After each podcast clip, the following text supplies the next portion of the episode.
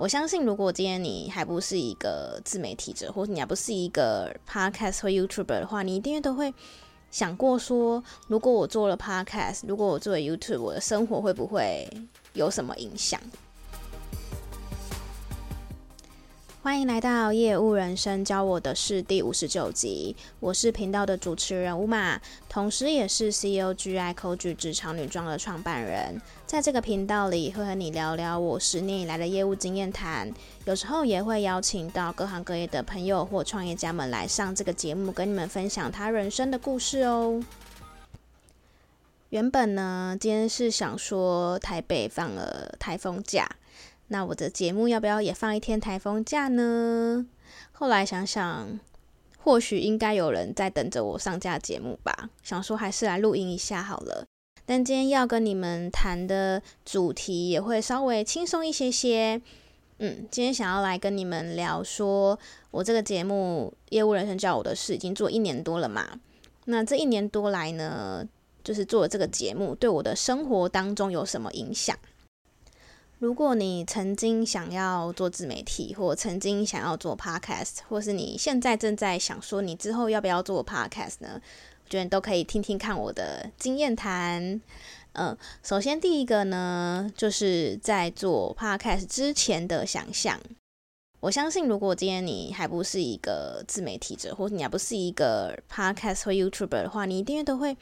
想过说，如果我做了 Podcast，如果我做了 YouTube，我的生活会不会有什么影响？我之前就有曾经这样子想过。我之前对于这件事情的想法，是因为我个人是对于生活比较有隐私的类型，就是我不是很喜欢把我的整个生活曝光在镜头底下。所以我可能很难当那种生活类型的 KOL，因为我觉得就是隐私的部分是我自己很在意的。那这也是后来为什么我选 Podcast 的原因，因为 Podcast 主要是以声音为主。那在跟你们分享一些我的职涯呀或工作经历的时候呢，就是可以适时的呃保护我自己，就是比较在意隐私的部分。这样，这个是我为什么。做了 podcast，然后他到现在还可以持还可以持续录音的原因，最大的原因是因为可以算是蛮保护我的隐私。然后再来呢，我也曾经有想过说，如果如果爆红的话呢，怎么办？但这个是想太多的部分，我不知道你会不会这样诶、因为如果你跟我一样是比较觉得想要低调，想要不想要这么高调的话，你一定也曾经想过说，如果哪一天如果你变红了的话。会不会对于你生活造成什么影响？那当然，因为我目前就是也不是什么红人呐，我觉得还是一个素人。好，我现在目前还是一个素人的状态，所以基本上对我的生活呢是完全没有任何的影响的，就是我还是就是过我自己的日子。呃，那毕竟我是做声音为主嘛，所以应该也是很少人。呃，会在路上认出我或什么之类的，至少目前也还没有到这个状态，所以我的生活其实基本上是完全没有任何的影响的，就是过我原本的生活，也没有那些以前在做自媒体之前可怕的想象，就是会觉得说，哇，是不是我的隐私就是都摊在大众的面前啊，好像自己很没有隐私这样哈，其实并不会。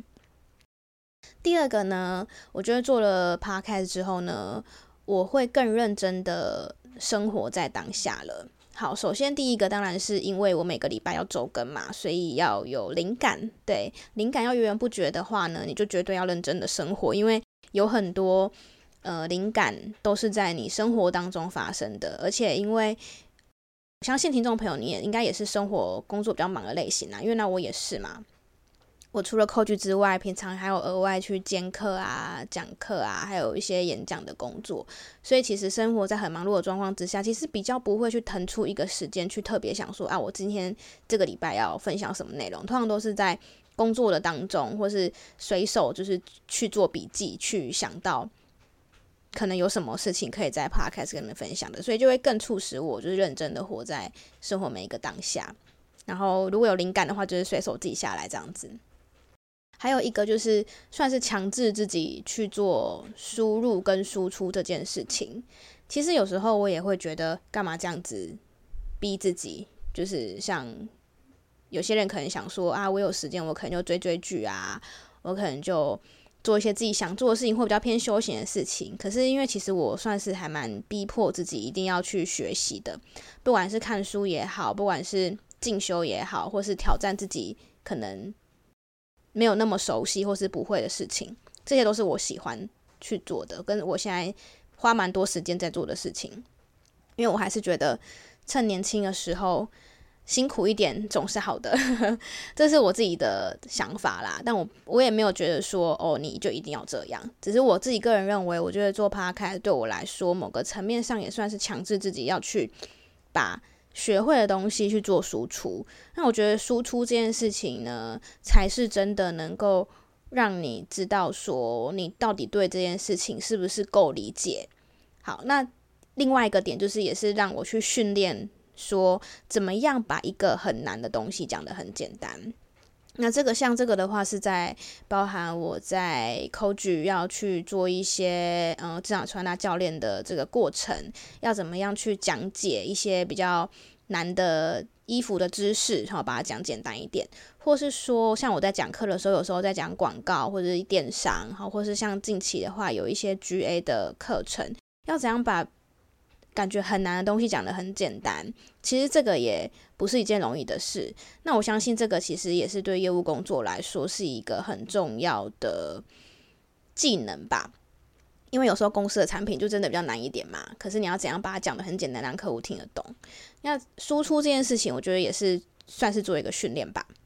对，就是日常呢，平常就是要可以把它训练起来。那这样子，当你工作的时候，或者当你需要用到的时候呢，其实就是可以派上用场了，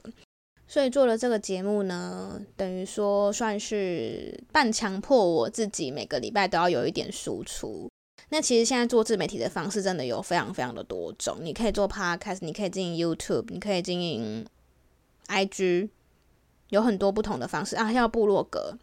我觉得你可以，如果你真的有想要，就是算半强迫自己做输出，或是做这样子的练习的话，你可以选择一个。你喜欢的方式去做，就是让你可以坚持下去去做，然后你觉得不会很痛苦的。我觉得不会很痛苦很重要，因为如果像如果要我写部落格的话，我还是偏觉得就是比较辛苦一些些。可是要来要我来录音，我就会觉得是很 OK 的。所以一定也是要找一个你自己喜欢的一个方式去做。然后像 IG 的话，对我来说。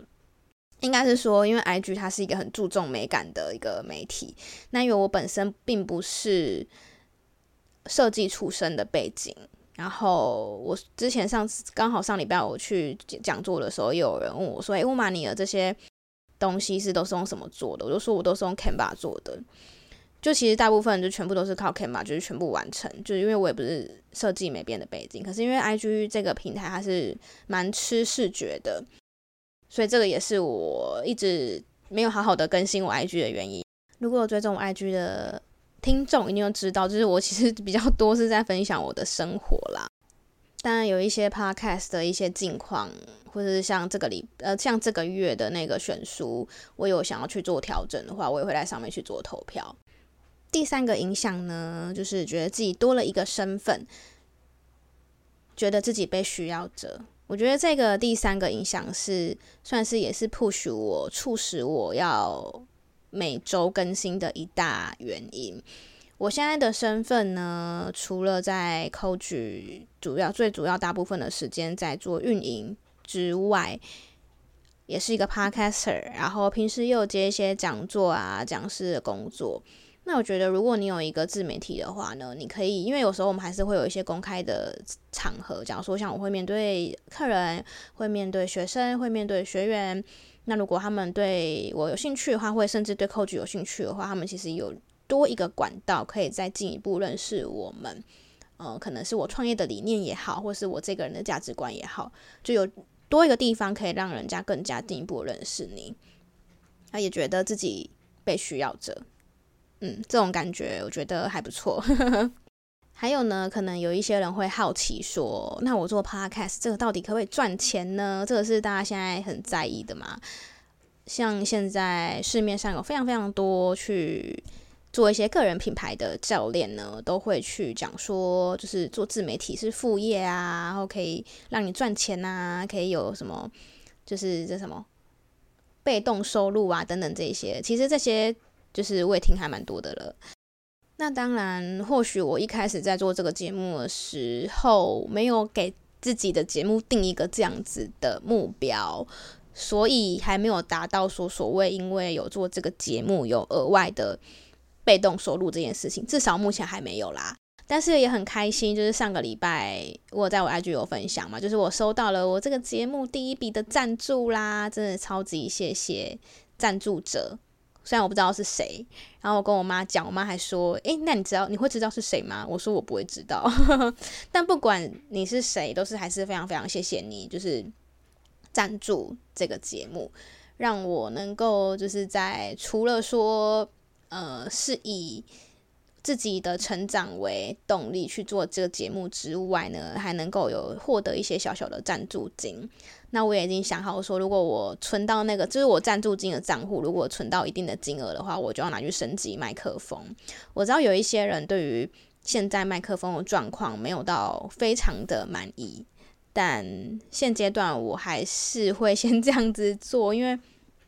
预算的考量，对，因为做这个节目，其实目前也没有什么相关的资金去做其他的运营了，所以如果我有收到那个大家赞助的话呢，我会再把它拿去买麦克风，就是升级你们的听节目的体验啦。嗯，今天就这样喽，台风天大家不要乱跑，好好待在家里休息，然后工作的工作，呃，计划的计划，或者可以想一下下半年度。好，因为其实已经剩半年了，时间过很快。如果任何想跟我说的话呢，都欢迎可以写信到我的听众信箱 u m a s e n s e s umasenses dot at gmail dot com。嗯，可以写信给我，或者可以传私讯给我，我都会看得到哦。喜欢我们节目的话，可以在 Apple Podcast 跟 Spotify 上面给我们留五星好评，还有正面的回应哦。我们很需要每一个人多多的，不管是有形或无形。不管是金钱或是评论的鼓励，那我们就下礼拜空中再见喽，拜拜。